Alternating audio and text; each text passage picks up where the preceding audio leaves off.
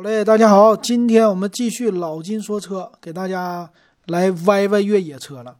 今天我们说国产的北京八零 B 勾八零这款车啊，哎呀，这个车型啊，很多人都已经看过了吧？这个就像奔驰大 G 一样的北京汽车，北汽的这个车呢，可真是的，号称是最贵的国产越野车。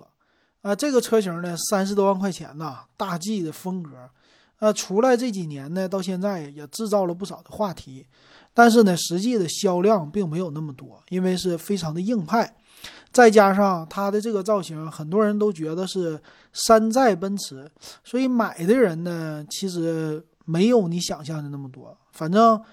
老金在街上观察吧，这款车跟奔驰大 G 的回头率啊，或者在街上的常见的程度，真的不是那么多哈，还是这款车型是偏少的。但是很多车评人呢，也都说这个车型在最像大 G 的地方，就是它的呃门把手，门把手那个锁的地方，咔楞咔楞的那样的机械的感觉很好。那今天呢，我们来给大家点评，说的是最新款啊，二零二零款，呃，这个车型也也是啊，这车型一直的升级。我看了，从一八款，最早是一四款哈，从一四款一直到一四、一五、一六、一七、一八、一九、二零，每年都在改款。也可以说，这车型北汽。哎呀，对待它还是挺不错的，并且是什么阅兵仪式啊，其他仪式啊出来，都显得挺齐气的。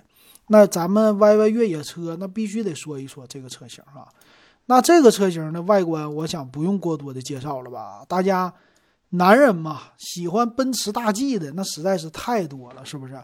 这个车跟奔驰大 G 就是方盒子造型的类似，但是前面的灯啊什么的还是有不同的啊。它的前灯呢，你要单看吧，其实不好看，非常像之前的勇士系列，就是一个大圆灯，两个小圆灯这种的造型。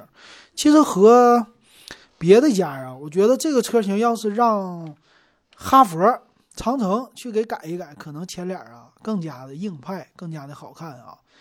那非常经典的北京两个大字，也致敬了北京吉普。它的进气格栅呢，不再是横式的了，而是竖着的，看起来比较的粗壮。这种的进气格栅，那两边的灯呢，大灯对称啊，两个圆灯。保险杠子呢，就是普通的这种的，呃，原车这种保险杠，看起来很金属啊，很硬这样的感觉。其实前脸没有过多的那种现代的元素的造型，反而是非常的经典，非常的硬派那样的造型。那这个车身的线条也是啊，你从侧面来看，哎，这就是 奔驰大 G 横平竖直，非常的直啊。那有一大特色呀，就是这个车的轮毂。咱们说正常的车的轮胎上面呢都不会太多的鼓出来，但它有两个大轮眉，这个轮眉呢显得车体很宽啊，就是车的两边凸出来的这一块。这是这样的车型的最大的特色哈。那侧面来看，这个车呢平直到，所有的线条都是正着的。就是我们从侧面看的话，一条腰身的线不像别人，要么就往上，要么就往下，它是横着的一条。哎，很多东西从底下的踏板啊，到中间的防刮条啊，到上边的车身腰线呢，甚至在顶棚这个位置全是直的。这这一看哇，太直了哈！然后车身的挡风玻璃也是斜倾斜的面呢，超过了四十五度，应该是得有个六七十度吧那种的，非常的斜啊，就是也不是特别斜，不像轿车似的，非常平直，就一过来的话横直这样的感觉。这一看大 G，那前后呢，它只有是五座车型，没有七座，好像是那。第一个门，第二个门看起来也是非常的直，这有一点儿北京吉普的感觉。北京吉普前面的门是小方门，也有小三角门。它这个车型就是前面方门，后边是一个小三角门，俩门挺大的。但是这车型没有什么悬浮式车顶啊，这些没有。侧面看就是第一排、第二排和第三排三个窗就没了。那再来看背面啊，背面的造型也是很直，连车灯都是一个大方块，直直的。后边呢背着一个备胎啊，开门的方式呢，开口其实没有像哈弗 H 九那么的特别大，这个门呢也是一个呃算是中间的吧，中型的方门，呃从左往右打开的一个门，上边上挂备胎，所以这个车呀，你说。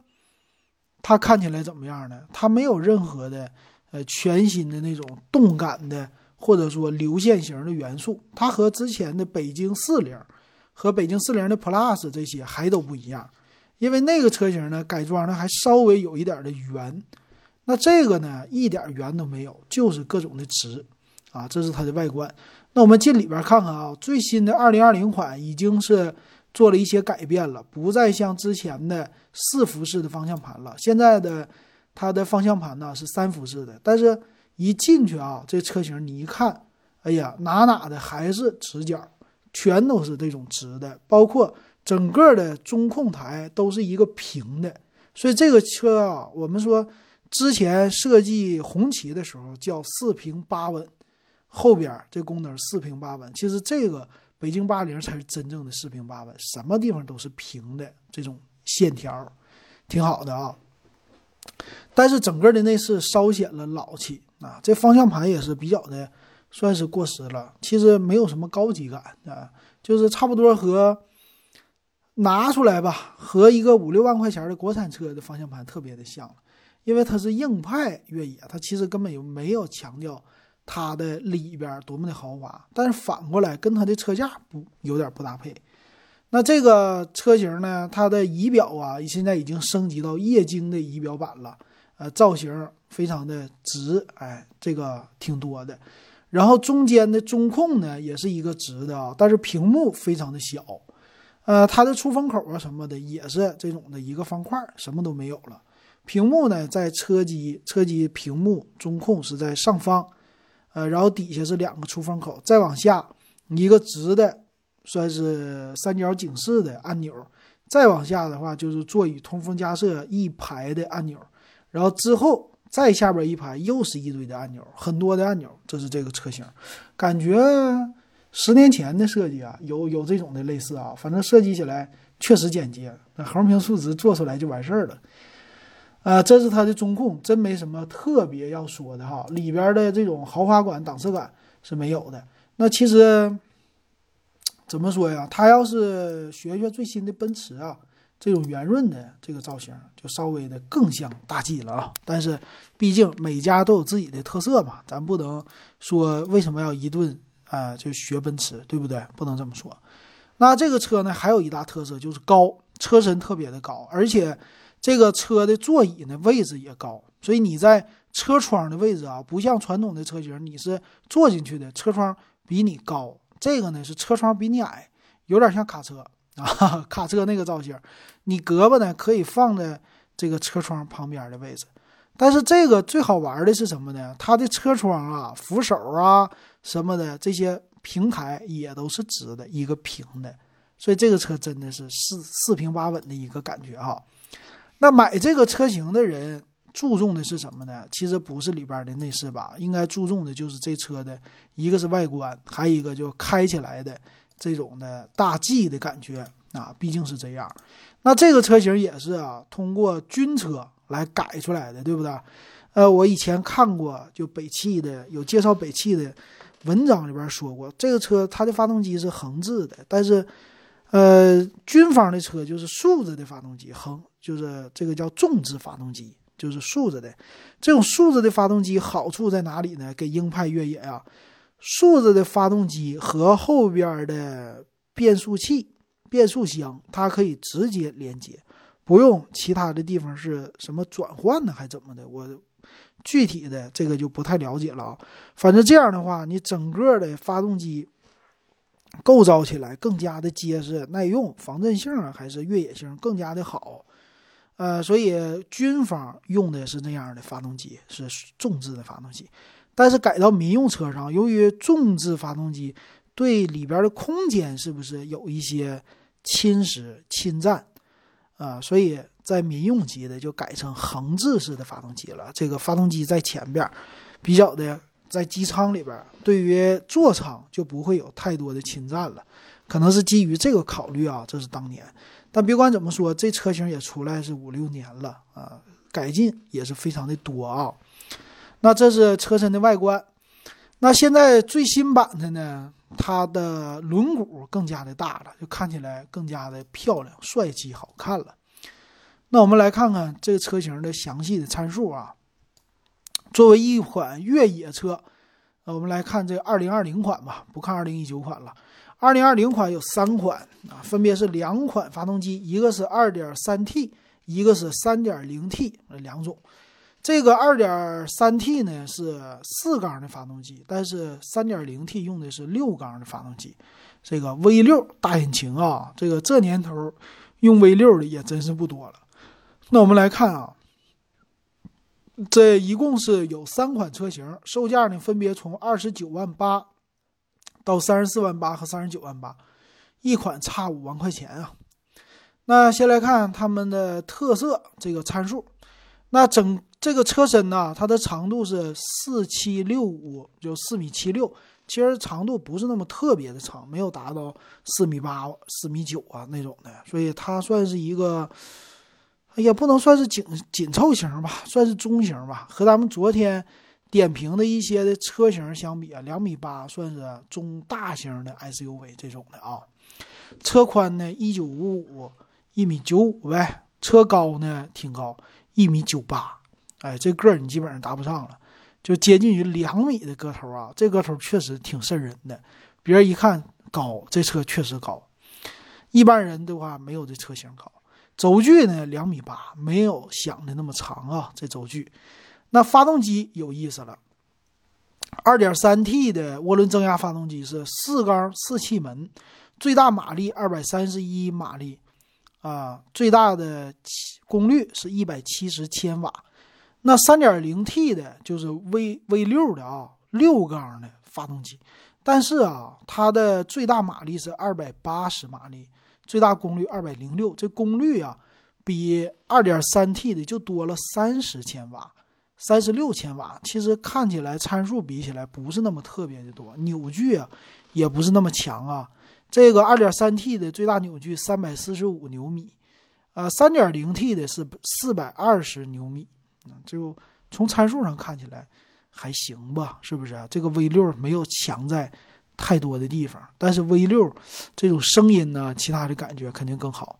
那配的变速箱呢？2.3T 用的是六档的手自一体，就六 AT 的。那高配的 3.0T V 六发动机的是八 AT 的变速箱。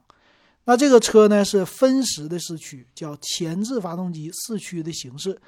前面呢叫双横臂。呃，螺旋弹簧独立悬架后边叫五连杆螺旋弹簧非独立悬架，车身用的是液压助力的系统，非承载式的车身，前后都是盘式的刹车，但是驻车模式就是手刹，它没有用电子的，就是传统的机械手刹哈。